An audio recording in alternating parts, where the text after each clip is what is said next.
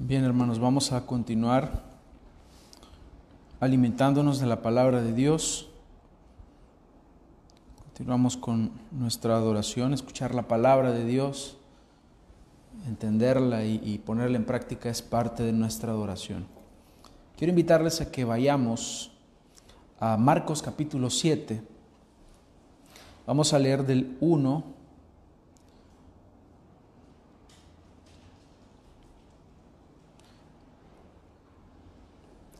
En adelante vamos a leer hasta el 19. Bueno, vamos a leer hasta el 22. ¿Lo tienen? Vamos a darle lectura. Marcos capítulo 7, del 1 adelante dice, los fariseos y algunos de los escribas que habían venido de Jerusalén se reunieron alrededor de él, alrededor de Cristo, y vieron que algunos de sus discípulos comían el pan con manos inmundas, es decir, sin lavar. Porque los fariseos y todos los judíos no comen a menos de que se laven las manos cuidadosamente, observando así la tradición de los ancianos. Y cuando vuelven de la plaza, no comen a menos que se laven, y hay muchas otras cosas que han recibido para observarlas, como el lavamiento de los vasos, de los cántaros y de las vasijas de cobre. Entonces los fariseos y los escribas le preguntaron, ¿por qué tus discípulos no andan conforme a la tradición de los ancianos, sino que comen con manos inmundas? Y él les dijo, bien profetizó Isaías de vosotros, hipócritas, como está escrito este pueblo con los labios me honra, pero su corazón está lejos de mí.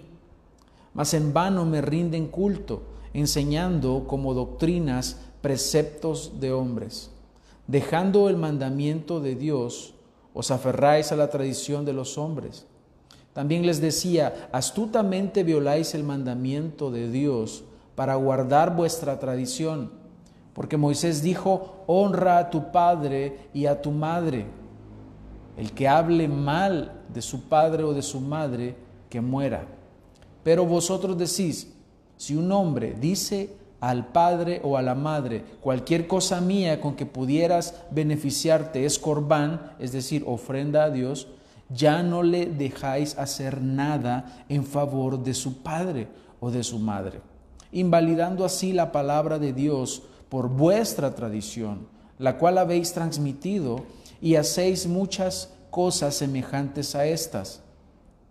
Y llamando de nuevo a la multitud les decía, escuchadme todos y entended, no hay nada fuera del hombre que al entrar en él pueda contaminarlo, sino que lo que sale de adentro del hombre es lo que contamina al hombre. Si alguno tiene oídos para oír, que oiga. Y cuando dejó a la multitud, y entró en la casa, sus discípulos le preguntaron acerca de la parábola y él les dijo, ¿también vosotros sois tan faltos de entendimiento? ¿No comprendéis que todo lo de afuera, todo lo que de afuera entra al hombre no le puede contaminar? Porque no entra en su corazón, sino en el estómago y se elimina, declarando así limpios todos los alimentos. Y decía, lo que sale del hombre, eso es lo que contamina al hombre. Porque de dentro del corazón de los hombres salen los malos pensamientos, fornicaciones, robos, homicidios, adulterios, avaricias, maldades, engaños, sensualidad, envidia, calumnia, orgullo e insensatez. Todas estas maldades de dentro salen y contaminan al hombre. Vamos a orar. Amado Dios, gracias por este texto, gracias por esta porción de las Escrituras que es nuestro alimento espiritual esta mañana, con el cual tú deseas edificarnos, que seamos transformados, Señor, por tu palabra. Hoy te ruego que me ayudes a mí a poder exponerla, a no errar en la exposición, a no añadir mis pensamientos, a no tergiversar tu palabra, a no quitarle sino que pueda ser expuesta claramente para edificación de nuestras almas, que podamos crecer hoy juntos. Oramos por aquellos que van a ver posteriormente este mensaje, para que puedan crecer juntamente con nosotros y ser edificados en tu palabra. Gracias te damos, Señor. Bendice este tiempo. Todo esto te lo pedimos en el nombre de tu, tu Hijo amado Jesús. Gracias, Padre, por este tiempo. Amén. El tema de esta mañana, o el título que he asignado a este sermón es la hipocresía del legalismo. La hipocresía del legalismo. Y probablemente es una, una palabra muy poco conocida por algunos legalistas. Y, es paradójico, pero hay mucho legalismo en la iglesia de hoy en día y siempre ha existido este legalismo. Pero me gustaría que habláramos antes de explicar qué es el legalismo, qué no es el legalismo. Porque hay muchas personas que utilizan la palabra legalismo para recriminarle a alguien que tal vez le está corrigiendo su pecado y le llaman legalista. Que por cierto el término es mal utilizado en ese, en ese sentido. ¿Qué no es el legalismo? Legalismo no es cuando yo me preocupo por mi santidad personal, cuando yo me preocupo por la santidad de la iglesia. Eso no es legalismo. De hecho, es lo que la Biblia nos manda a los creyentes que nosotros seamos. ¿Qué es lo que dice el Señor? Ser santos porque yo soy santo. Así que un llamado que se hace desde un púlpito a la iglesia a vivir en santidad no es legalismo. La Biblia nos enseña que nosotros habiendo sido perdonados, habiendo sido justificados y habiendo creído en el Señor, tenemos la responsabilidad de vivir en santidad. De hecho, la Biblia nos llama a ir creciendo en la santidad. En 2 Corintios 7.1 dice, así que amados, pues que tenemos tales promesas, limpiémonos de toda contaminación de carne y de espíritu, perfeccionando la santidad en el temor de Dios.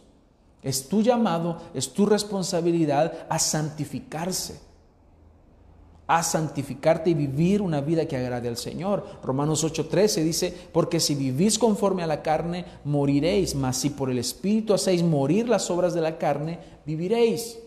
Es el llamado que los creyentes tenemos a hacer morir lo terrenal en nosotros. En el Nuevo Testamento se nos insiste constantemente que nosotros tenemos esta responsabilidad de ir madurando en la santificación, de ir creciendo en la santidad. La Biblia nos llama a eso nos enseña, nos instruye constantemente. Así que cuando alguien te hace un llamado a la santidad, no está siendo legalista. Es parte de nuestra vida cristiana. También, ¿qué no es legalismo? Es cuando hay un apego o una, eh, o una constante eh, llamada, un constante llamado a vivir bajo la ley moral de Dios, es decir, los diez mandamientos como norma de vida. Eso no es legalismo. No es legalismo decirte, hermano, que dejes de robar. No es legalismo decirte que dejes de codiciar. No es legalismo decirte que apartes un día para el Señor, un día de la semana, el día domingo, el día de descanso, el día de reposo. Porque muchos han obviado este cuarto mandamiento. Piensan que no, que quedó abolido. No ha quedado abolido.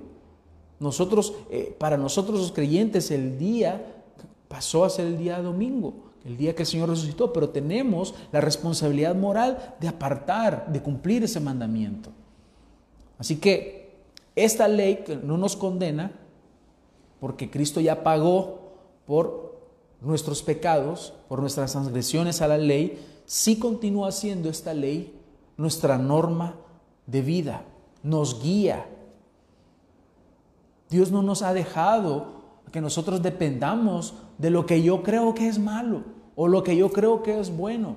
Ha sido claro el Señor al darnos una ley, una norma de vida, una, una ley moral que para nosotros nos da libertad.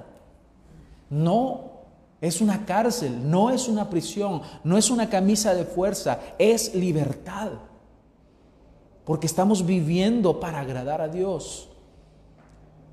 Entonces dice el Salmo 119, 44, guardaré tu ley siempre, para siempre y eternamente, y andaré en libertad, porque busqué tus mandamientos. Hablaré de tus testimonios delante de los reyes y no me avergonzaré. Es decir, el cumplimiento de los mandamientos del Señor trae libertad, la verdadera libertad, que es vivir en la voluntad de Dios. También ya había sido profetizado por ejemplo, en Jeremías 31, 31 dice, aquí vienen días, dice el Señor, en los cuales haré un nuevo pacto con la casa de Israel y con la casa de Judá, no como el pacto que hice con sus padres el día que tomé su mano para sacarlos de la tierra de Egipto, porque ellos invalidaron mi pacto, aunque fui yo un marido para ellos, dice el Señor. Pero este es el pacto que haré con la casa de Israel después de aquellos días. Daré mi ley en su mente y la escribiré en su corazón y yo seré a ellos por Dios y ellos me serán por pueblo. Habla de los mandamientos, habla de la ley de Dios que ahora está escrita en nuestros corazones. Por lo tanto, no significa cuando hay un llamado a vivir en los mandamientos del Señor que eso es legalismo.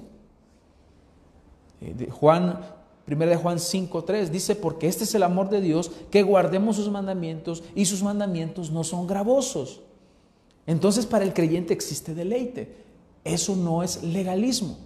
Tampoco es legalismo restringir mi propia libertad por amor a Dios y por cuidar de mi alma.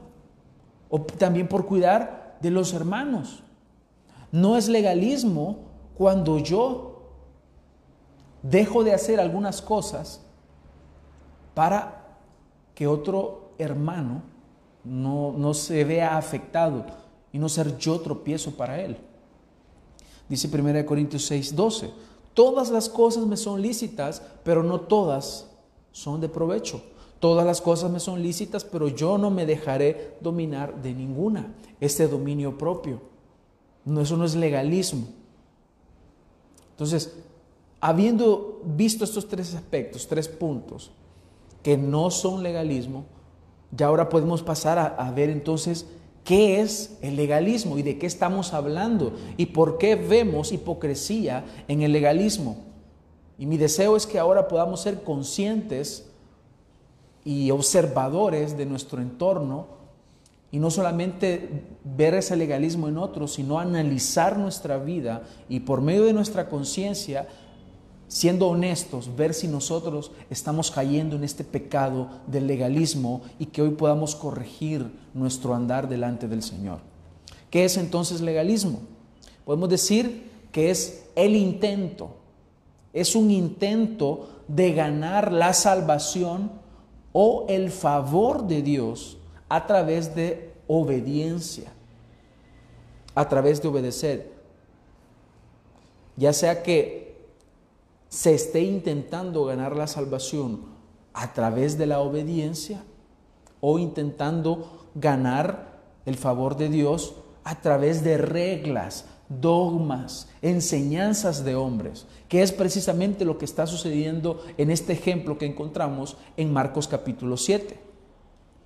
Aquí debemos identificar que hay un aspecto muy importante, un aspecto clave acá, y es que el legalismo no descansa o no se apoya en la obra de Cristo, sino en las propias obras.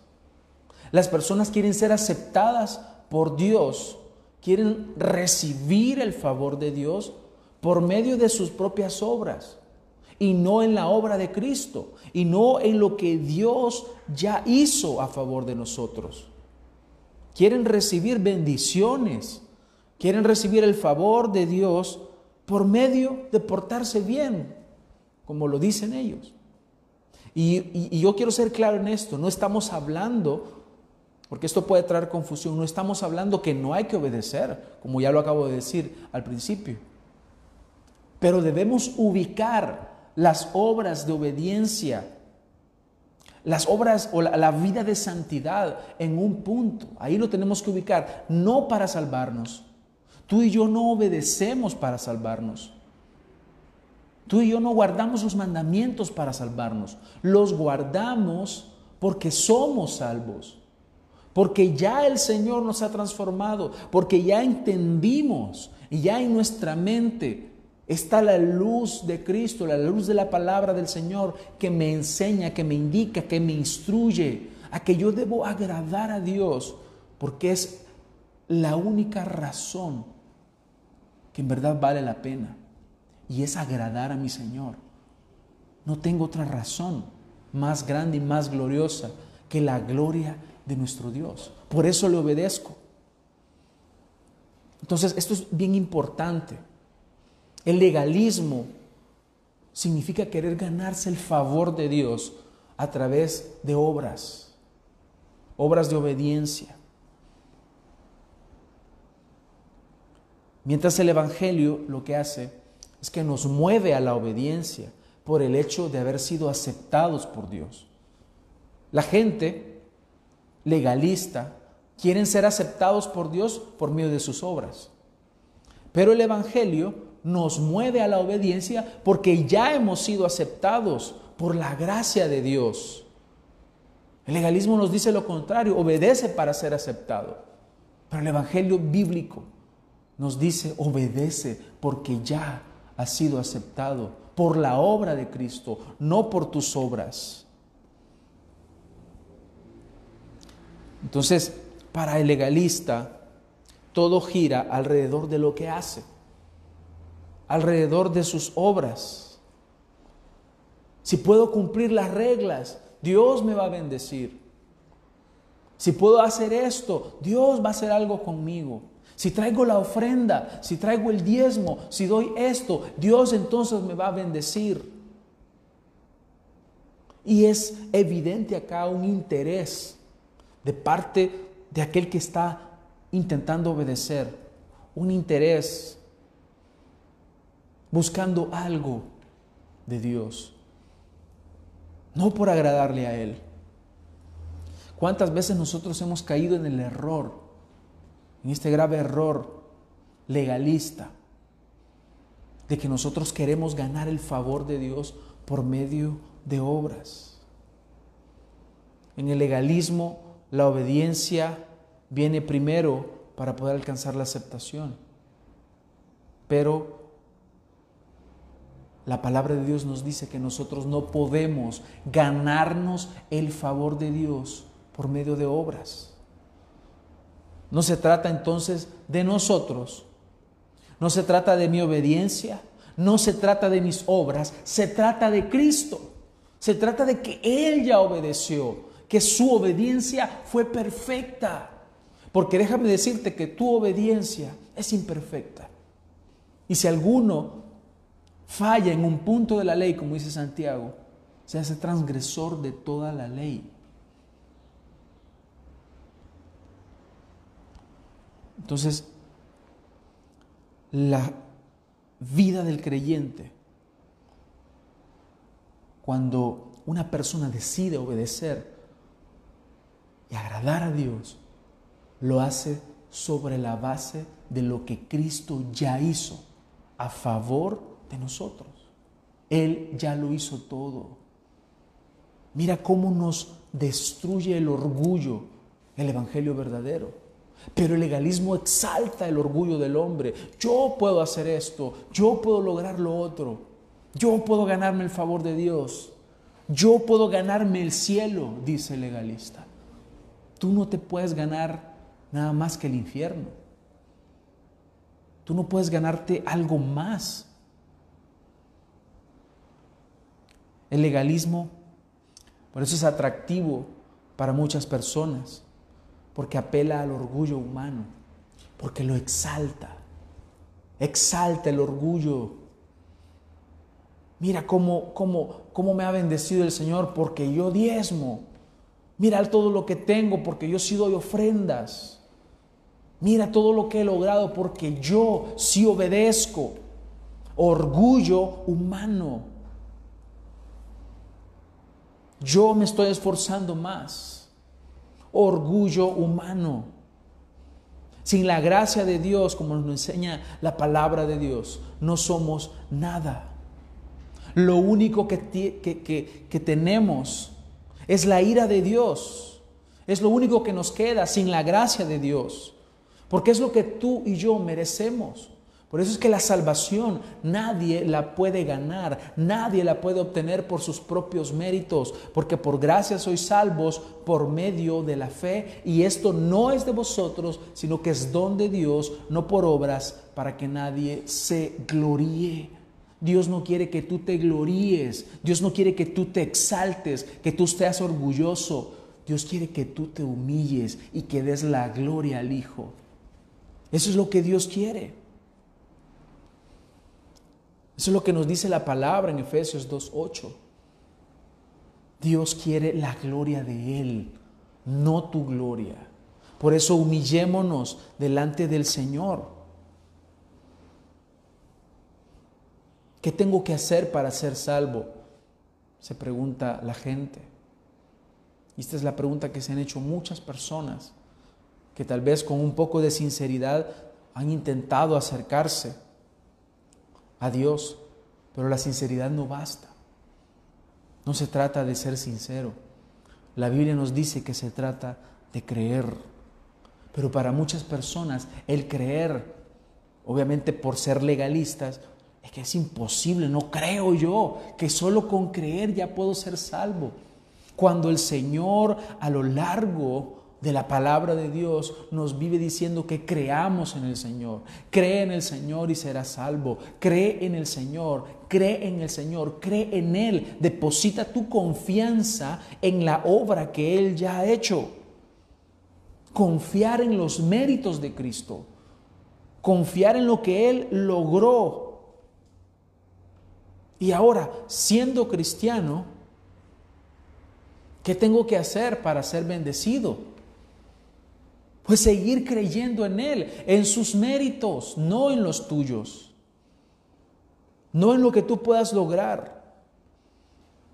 Muchas veces se nos es más fácil decir, ok, creemos en los méritos de Cristo para salvación, pero ¿qué hay de tu vida cristiana? Debes de continuar creyendo en los méritos de Cristo. ¿Cuántas veces nosotros Hemos hecho obras con el fin de obtener algo de Dios y no hemos obtenido nada.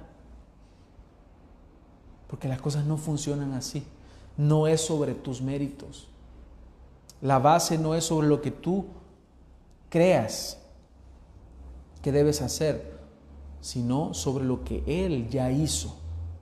Así que todo beneficio que nosotros recibimos, todo regalo, toda eh, dádiva del Señor no es por nosotros.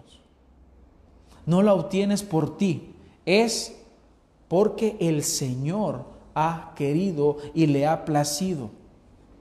Es porque Él ha querido. Mira lo que dice el apóstol Pablo en Filipenses 3, 8. Dice, y aún más yo estimo como pérdida todas las cosas en vista del incomparable valor de conocer a Cristo Jesús mi Señor, por quien lo he perdido todo y lo considero como basura a fin de ganar a Cristo y ser hallado en Él, no teniendo mi propia justicia derivada de la ley. Pablo lo había entendido. No quiero mi propia justicia que deriva de cumplir la ley, sino la que es por fe en Cristo. Esta es la fe que vale. De esto se trata. Una persona solo puede ser salva si cree en el Señor. dice, todas mis obras, todo lo que yo era, lo tengo por basura. Todo lo que yo hice no sirve para nada. Es estiércol. Eso es lo que Pablo dice. Se dice en, en otras versiones. Aquí dice, lo tengo como basura a fin de ganar a Cristo y ser hallado en Él, no teniendo mi propia justicia derivada de la ley, sino la que es por la fe en Cristo, la justicia que procede de Dios sobre la base de la fe y conocerle a Él, el poder de su resurrección y la participación en sus padecimientos, llegando a ser como Él en su muerte. Él lo había entendido. La vida del cristiano se basa en creer en Él y en sus méritos. Así que no es por tu bondad que tú vas a ser bendecido. No es por tu decencia ni por tu, tu forma de guardar la ley. No es por tu esfuerzo. Y mucho menos por someterte a reglas inventadas, porque hay muchas reglas que se han inventado hoy en día. Muchas personas. Vemos constantemente personas que dicen que evangelizan, predicadores que dicen que están evangelizando y están hablando un evangelio de ropero. Porque, ¿qué es lo que están diciendo a la gente? Que la mujer no use pantalones porque se va a ir al infierno por usar pantalones. Eso es legalismo. O sea que si la mujer ya deja de usar pantalones, entonces se va a ir al cielo. Ese es un evangelio de ropero, un falso evangelio. Porque no se trata de lo externo, es precisamente lo que está hablando el Señor. Ahora bien, lo externo va a dar una evidencia, pero no se parte de ahí. Entonces, entendiendo qué es y qué no es el legalismo, quiero que vayamos nuevamente al texto y que extraigamos ahí lo que la palabra del Señor nos está diciendo respecto a la hipocresía del legalismo. Pero veamos el contexto, qué es lo que estaba sucediendo. Un grupo de fariseos y escribas habían sido enviados a Jesús. Seguramente ellos habían sido enviados para prender a Jesús en algún error que él cometiera en alguna falla, que Él dijera algo que estuviera mal. Era lo que ellos andaban buscando. Andaban buscando un error en Cristo para acusarle y para matarle. Nos dice el versículo 1 de Marcos capítulo 7 que hemos leído, los fariseos y algunos de los escribas que habían venido de Jerusalén se reunieron alrededor de él. Ahí andaban, ahí andaban los legalistas, porque los legalistas andan ahí en medio en medio de aquellos cansados, cargados, fatigados que el Señor ha hecho descansar, ahí andan en medio los legalistas. Y se reunieron alrededor de él. Y vieron que algunos de sus discípulos comían el pan con las manos inmundas. O sea, dice Marcos, sin lavarse. Y ahora Marcos aquí en el, a partir del versículo 3, va a pasar a explicarnos el contexto y por qué esto es relevante, por qué esto es importante. Y nos da, nos da el contexto de lo que estaba sucediendo. Porque cualquiera puede decir, ah, no lavarse las manos, ¿cuál es el problema? a veces estamos haciendo algún trabajo, trabajo físico, y comemos algo y no nos lavamos las manos. Y no hay ningún problema. Pero ¿qué es lo que está sucediendo aquí? hay algo mucho más profundo. Y dice Marcos a partir del versículo 3, porque los fariseos y todos los judíos no comen a menos que se laven las manos cuidadosamente, aquí hay un ritual, hay un ritual de purificación que, que está acá. Pero quiero que veamos algo, ellos están relacionando la parte externa, la parte física, con la parte espiritual. Es decir, si yo no me lavo las manos y si no realizo este ritual, hay una contaminación espiritual. Y ese es el problema de ellos. Ellos lo están viendo de esta manera. Y vamos a ver sobre la base de qué ellos están opinando esto. Observando así, dice, la tradición de quienes? De los ancianos. No está hablando de la ley de Dios. Está hablando de la tradición de los ancianos. Y cuando vuelven de la plaza, es decir, cuando ellos han salido, no comen a menos de que se laven. Y hay muchas otras cosas que han recibido para observarlas. Por ejemplo, el lavamiento de los vasos, de los cántaros, de las vasijas de cobre. Eso es lo que estaba sucediendo. Ellos le están recriminando al Señor que por qué no hacen el ritual de los ancianos. ¿Quiénes son los ancianos? Son los rabinos, son los escribas, son los fariseos, ancianos. Esos son los ancianos, son tradiciones de hombres. Eso es lo que ellos están recriminándole. Ahora bien, el problema no es que alguien no se lave las manos. De hecho, sabemos que el Señor les dio muchas leyes a ellos de salubridad, que implicaban limpieza, que implicaban que ellos se mantuvieran limpios, para que obviamente no se enfermaran. Pero aquí hay algo mucho más profundo que eso. Es el hecho de no obedecer o no guardar las tradiciones de los ancianos y no hacer todo ese ritual de purificación. Y continúa diciendo, entonces los fariseos y los escribas le preguntaron, ¿por qué tus discípulos no andan conforme a la tradición de los ancianos, sino que comen con las manos inmundas? Obviamente el punto no era con los discípulos, era con el Señor. Y le dice, ¿y por qué tú permites eso? ¿Cómo es que tus discípulos, a los que tú les enseñas, no participen de este ritual de purificación que hemos heredado de los ancianos? Y la actitud hacia Jesús que ellos tienen nos está diciendo tres cosas. Lo primero es que ellos ponen su mirada en lo superficial, en lo externo, en lo visible. Para ellos eso es lo más importante. Para el legalista lo más importante es lo visible. Que las cosas se vean impecables, que las cosas se vean bien. Porque hay que cumplir con la tradición. Número dos, su actitud nos dice que su base no es la Biblia, no es las sagradas escrituras, sino la tradición rabínica, sino los dogmas, sino la tradición, lo que nos enseñaron. Y número tres, su actitud hacia Jesús nos está reflejando que ellos juzgan según mandamientos de hombres y no sobre la Biblia. Lo estaban juzgando a Él, pero ellos no fueron a la palabra de Dios.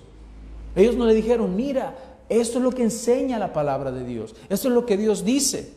Ellos estaban demandando que los discípulos hicieran un ritual de purificación que simple y sencillamente no está en la ley de Moisés, no está en la palabra de Dios, sino que pertenece a la tradición rabínica. Esta tradición rabínica tenía ya aproximadamente dos mil años, más de dos mil años tiene ya, obviamente, de haber sido promulgada. Según los judíos, la ley oral manda obedecer a los rabinos. Y que obedecer a los rabinos significa obedecer directamente la voz de Dios. Eso es lo que ellos han aprendido. Así que bajo esta lógica, la voz de los rabinos es la voz de Dios. Para ellos, ellos es más importante la ley oral, la tradición, lo que han aprendido de los ancianos. Los judíos ortodoxos creen esto, que durante 40 días y 40 noches que Moisés estuvo en el monte Sinaí, Dios le entregó una segunda ley que fue transmitida oralmente. Y ellos creen que esa ley oral que se va transmitiendo de generación en generación, entonces es la ley que ha sido dada por los rabinos.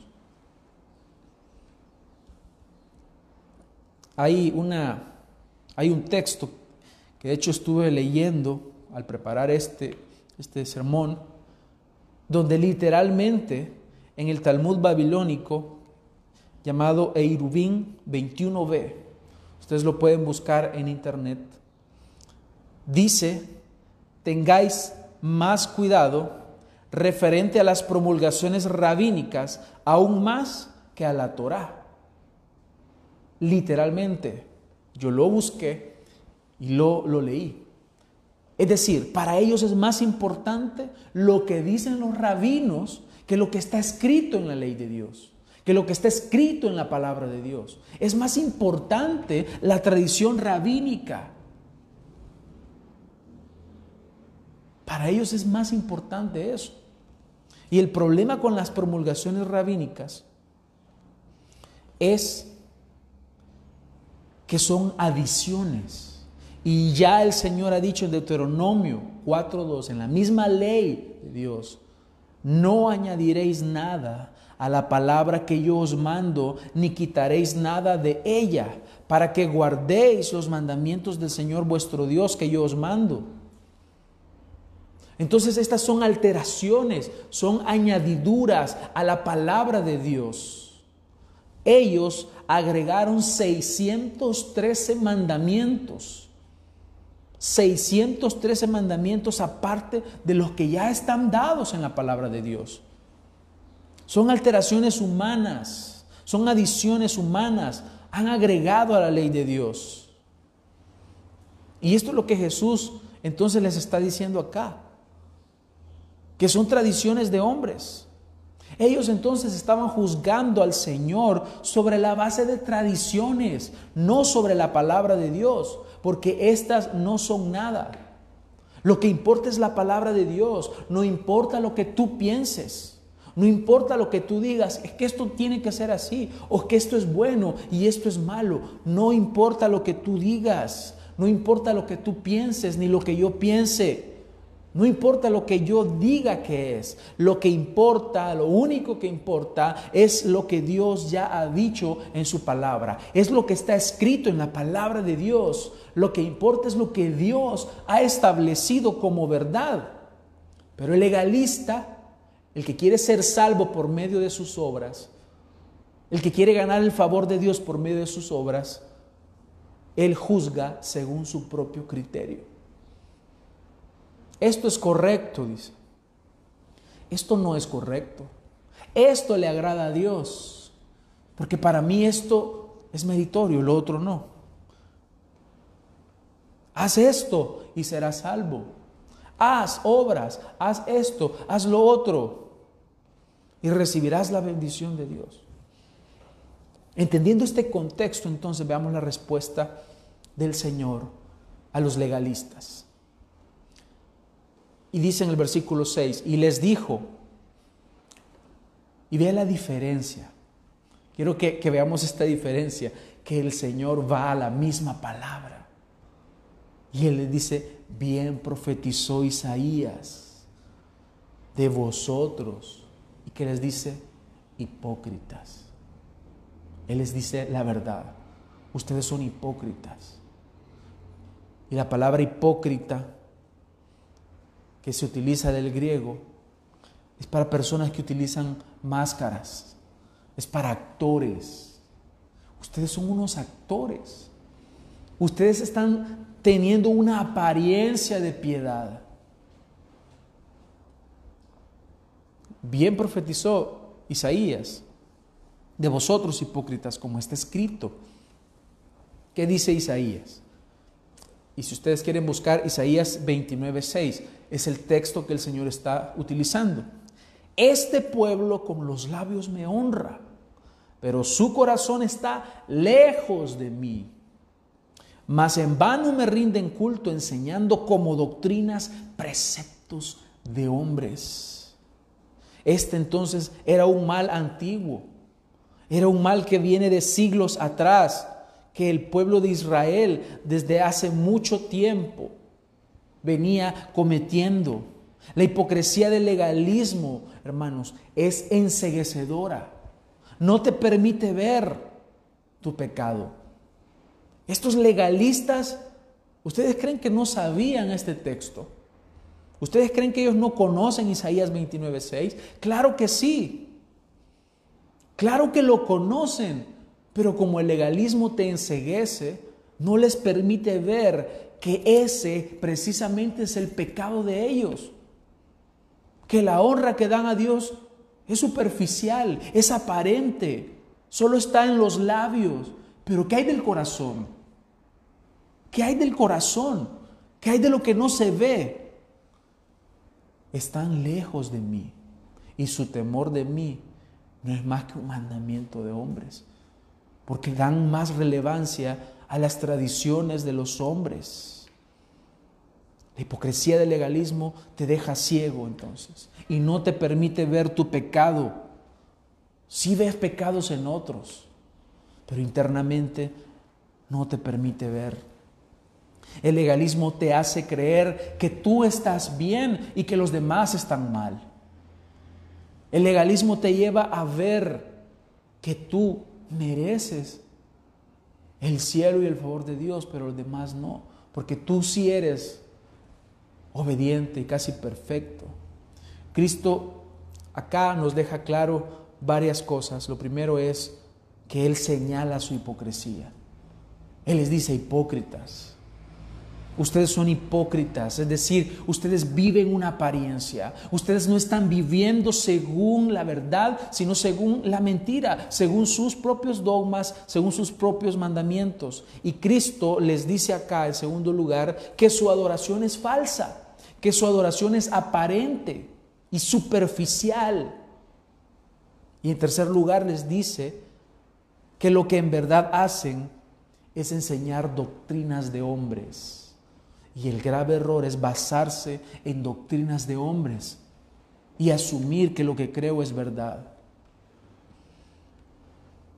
Hermanos, entonces, viendo esta realidad, ¿qué diría Dios acerca de nosotros? ¿Eres legalista? ¿Estás teniendo una adoración hipócrita? ¿Estás viendo pecados en otros, pero no en ti?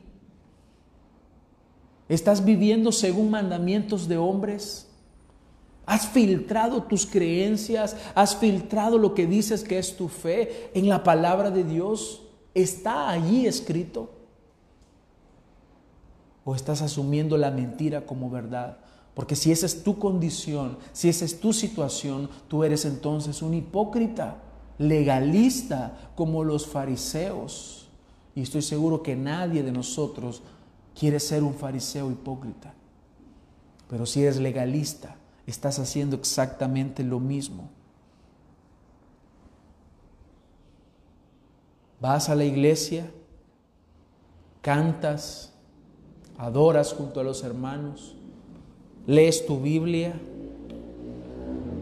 pero tu corazón está lejos del Señor. Ellos oraban elocuentemente, eran buenos para ayunar. En otra parte dice que demudaban su rostro. Es decir, se ponían todos cabizbajos para que la gente dijera, este hombre está ayunando, qué espiritual es. Contribuían con dinero, daban ofrendas le dice, vosotros diezmáis la menta, el eneldo y el comino. Diezmaban, daban ofrendas, pero su corazón estaba lejos de Dios. Entonces, analicemos y veamos nuestra vida, hermanos. La palabra del Señor viene hoy a tiempo. Y hoy nos está hablando del pecado del legalismo, y las consecuencias que tiene en la vida de las personas. El grave error que presenta el legalismo es que se basa en doctrinas de hombres, doctrinas y enseñanzas de hombres. Estas son enseñanzas que los hombres han agregado a la Biblia, han agregado a la palabra de Dios, fijando finalmente sus ojos en lo superficial, en la apariencia, cuando Dios conoce el corazón del hombre. En Mateo 23 les dice, atan cargas pesadas y difíciles de llevar y las ponen sobre las espaldas de los hombres, pero ellos ni con un dedo quieren moverlas. Porque legalista le gusta que otros se sometan, pero él en lo secreto, él aparte, no se somete. Pero sí se somete en obediencia aparente, en una obediencia superficial que los otros vean. Al legalista le gusta orar en público, pero cuando está solas, no ora. Al legalista le gusta que, que lo vean que él está leyendo la palabra superficialmente. Pero ¿qué tal de la práctica? No la hace en realidad.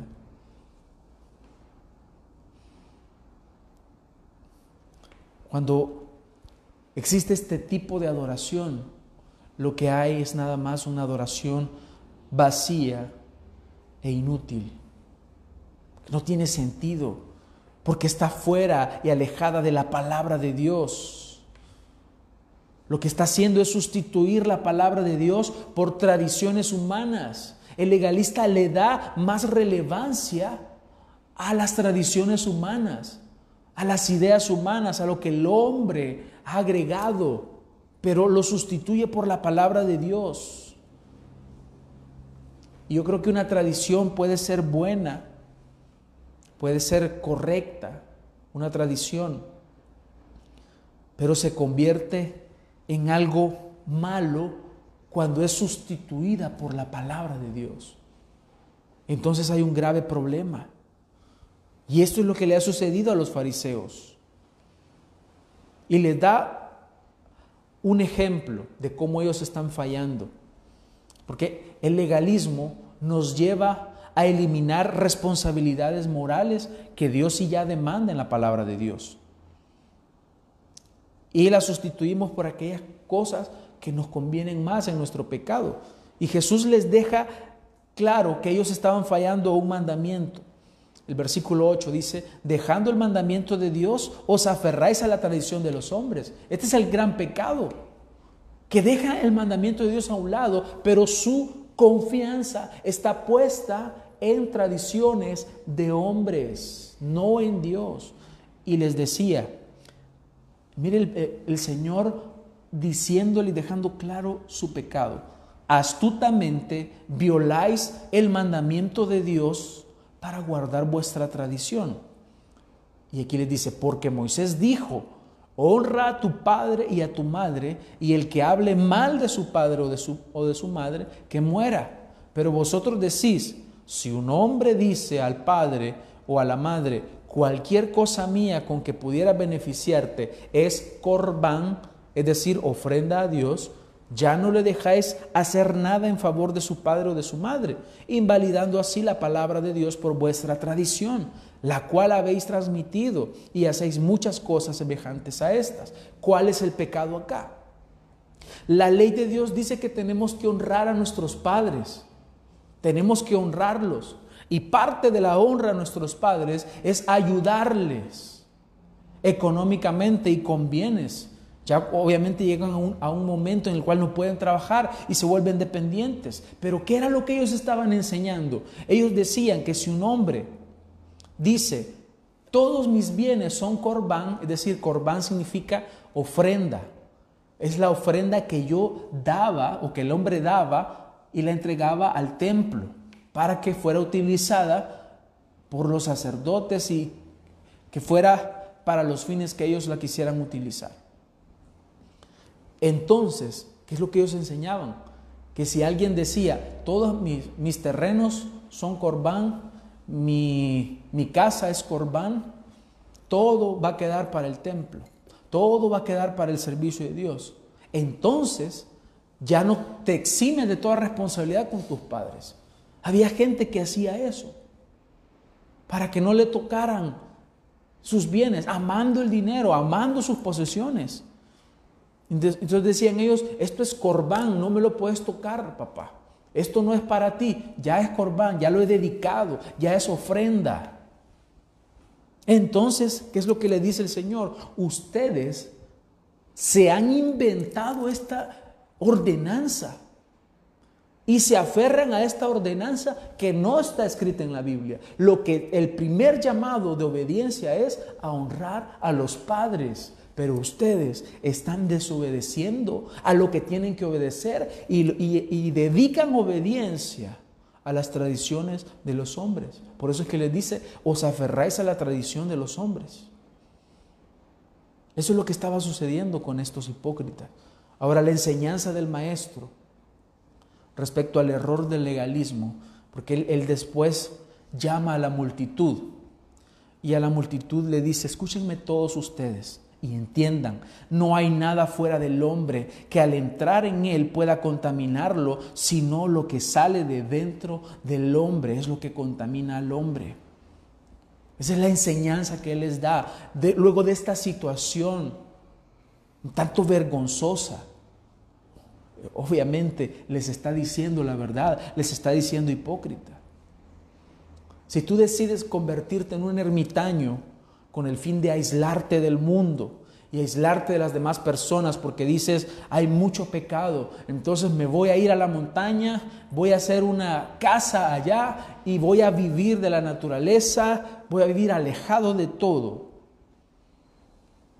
Más tarde que nunca estarás dándote cuenta que siempre tendrás malos pensamientos, que siempre habrá deseos pecaminosos en tu corazón. ¿Por qué? Porque lo que contamina al hombre no es lo que está alrededor, es lo que está dentro de sí.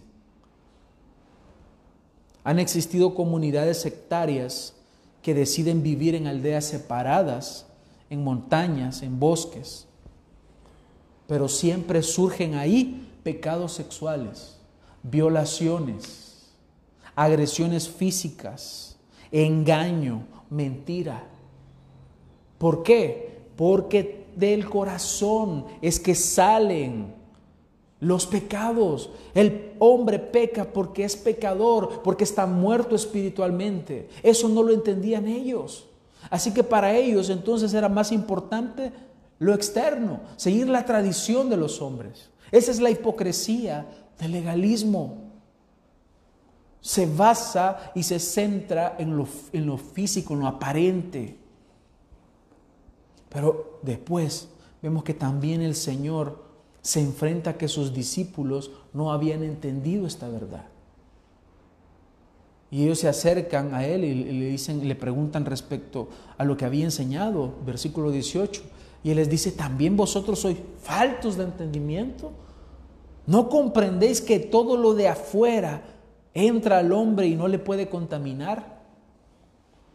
Ahora bien, él no está hablando acá de una contaminación física.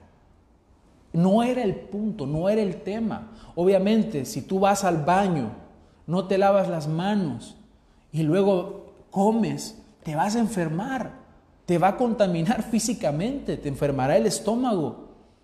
El punto no era ese, el punto era el cumplimiento de un ritual, de una tradición dada por hombres.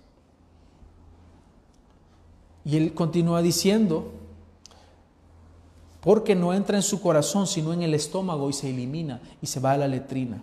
Lo que sale del hombre es lo que contamina al hombre, porque de dentro del corazón del hombre salen los malos pensamientos, de ahí sale la fornicación, de ahí sale la maldad, de ahí sale el engaño, la sensualidad, la envidia, la calumnia, el orgullo, la insensatez, la mentira. Sale de tu corazón y eso es lo que te contamina.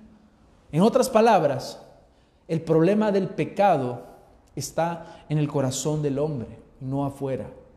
Lo que importa entonces es que revisemos nuestro corazón no lo físico. El problema del pecado entonces solo puede ser resuelto por Dios. No será resuelto mediante ritos, mediante tradiciones que no salvarán a nadie. Nada hay fuera del hombre que entre en él que le pueda contaminar. El problema o lo que contamina al hombre es lo que sale. El principio fundamental acá es simple el comer con las manos sucias o cualquier otra cosa que nosotros introducimos en nosotros no contamina espiritualmente. Es lo que sale de nosotros lo que contamina, porque nuestro corazón es un corazón pecaminoso. Un teólogo escribió aunque ahora nos parezca, no parezca así, este pasaje cuando se habló por primera vez era un poco menos el pasaje más revolucionario en el Nuevo Testamento, porque estaba en contra del orgullo, en contra de las tradiciones, en contra de lo que ellos ya definían como verdad. Concluyo con esto, hermanos. El legalismo desfigura la verdad distorsiona el Evangelio, cambia y añade o quita a la palabra de Dios. Y aparentemente lo que el legalismo ofrece, aparentemente, Lo que el legalismo te está dando es algo sensato. Es aparentemente. Y decimos, es que no puede ser tan fácil. Solo creer. Sí, solo cree. Porque Dios está destruyendo tu orgullo. No creo que baste solo con creer, dice el legalista. Hay que añadirle algo, hay que ponerle una carga más pesada, que está muy fácil. No es fácil, no te confundas. No ha sido fácil. Ha costado la sangre de Cristo. Ha costado la sangre del Hijo de Dios. En cambio, el verdadero Hijo de Dios dice, ninguna de mis obras puede ayudarme a ganar el favor de Dios. Mi vida de obediencia no es para salvarme, es porque ya Dios me transformó y no hay en mí otra cosa más importante que pueda hacer en mi vida sino agradar al Señor que me rescató. ¿Cuál es tu actitud ahora? ¿Eres un legalista? ¿Quieres salvarte por tus méritos? ¿Quieres ganar el favor de Dios por tus obras y por tu obediencia? Es imposible que te aferres a Dios si estás aferrado a tus esfuerzos, si estás aferrado a tus obras o si estás aferrado a las tradiciones de los hombres, a las tradiciones que te enseñaron, lo que heredaste de tus padres. Si tú has tomado eso como verdad, no estás aferrado a Dios. No tienes una fe genuina, una fe verdadera, una fe que salve. El legalismo es peligroso, gravemente peligroso. Cuando evangelizamos a veces nos encontramos a personas que no quieren escuchar simplemente porque dicen, es que esta es la religión que me dejó mi madre, esta es la religión de mi abuela, esto es lo que hemos creído durante años y no lo vamos a cambiar porque aquí estamos bien. ¿Cuántas veces nos hemos encontrado con este tipo de personas? Y lo mismo sucede con personas que afirman profesar una fe cristiana, creyendo mandamientos de hombres, dogmas, es que así aprendimos, es que esto es lo que nos han enseñado, es que esta es, para nosotros siempre ha sido esta la verdad. Pero ya filtraste lo que tú crees por la palabra de Dios. Muchos tienen nociones distorsionadas del Evangelio. Y cuando uno les corrige, cuando uno trata de mostrarle la verdad por las escrituras, cierran por completo sus oídos, porque para ellos sus tradiciones son más importantes que la misma palabra de Dios. El legalismo les ha cegado. Sé humilde. Isaías 62, 66.2 dice, todo esto lo hizo mi mano y así todas estas cosas llegaron a ser, declara el Señor, pero a este miraré, al que es humilde y contrito de espíritu y que tiembla ante mi palabra. Como se ha dicho algunas veces, otros predicadores y otros teólogos, el corazón del problema es el problema del corazón. El corazón del problema es el problema del corazón. El verdadero problema del hombre no es la pobreza, no es que hay muchos ricos o que hay muchos pobres, no es el sistema social, no es el coronavirus el problema mayor del hombre. El mayor problema del hombre se llama pecado y este nace en nuestro corazón. Lo que te contamina no es algo externo entonces a ti. El problema está adentro de ti, está en tu corazón. Jeremías 17:9 dice, más engañoso que todo es el corazón y sin remedio. ¿Quién lo comprenderá?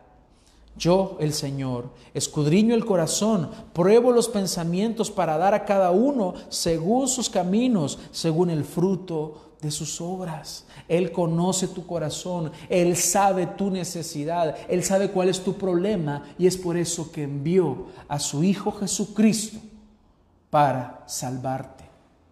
Ahora solo tienes que creer en Él. Solo tienes que creer en Él, dejar tu legalismo a un lado y creer en Él. El legalismo nos vuelve inseguros y orgullosos al mismo tiempo. Nos hace ser muy críticos con los demás, arrogantes. Y la única cura para el legalismo es Cristo mismo. Es el Evangelio que te humilla, que te dice, tú no puedes, que te dice, separado de mí no puedes hacer nada que te lleva a humillarte bajo la poderosa mano del Señor. Y Él nos exaltará cuando fuere tiempo. Así que la pregunta hoy para nuestra vida es, ¿eres un legalista? Si lo eres, necesitas el Evangelio de Cristo. Vivir en humildad, humillarte ante Él, creer en Él y aferrarte no a tus obras, sino a la obra y los méritos de nuestro Señor Jesucristo. Vamos a orar. Amado Señor, te damos las gracias en esta mañana, porque nos has concedido el privilegio de venir a tu palabra y ser edificados. Te rogamos, Señor, que nos ayudes a corregir lo malo que hay en nosotros a deshacernos, Señor, y dejar a un lado esos pecados, Señor, este gran pecado del legalismo que nos lleva a ser hipócritas, a vivir de apariencias. Lo mejor que podemos hacer es humillarnos y creer en ti, creer en tus méritos, creer que tu obra, que tu vida fue suficiente, que tu muerte fue suficiente y que has resucitado para gloria de tu santo nombre. Ayúdanos, Señor. Te ruego hoy por cada uno de nuestros hermanos que están escuchando esta transmisión, que podamos vivir agradándote, confiando en ti y no en nuestras obras, y dejar a un lado la hipocresía del legalismo. Gracias te damos por este tiempo que esta semana podamos glorificarte y bendecir tu nombre en todo lo que hagamos. En tu nombre oramos, Señor, a ti la gloria. Amén. Que la paz del Señor sea con todos ustedes, hermanos, y que esperamos que el próximo domingo podamos continuar siendo edificados a través de la exposición de la palabra de Dios en el día del Señor. Hasta pronto, que el Señor les bendiga.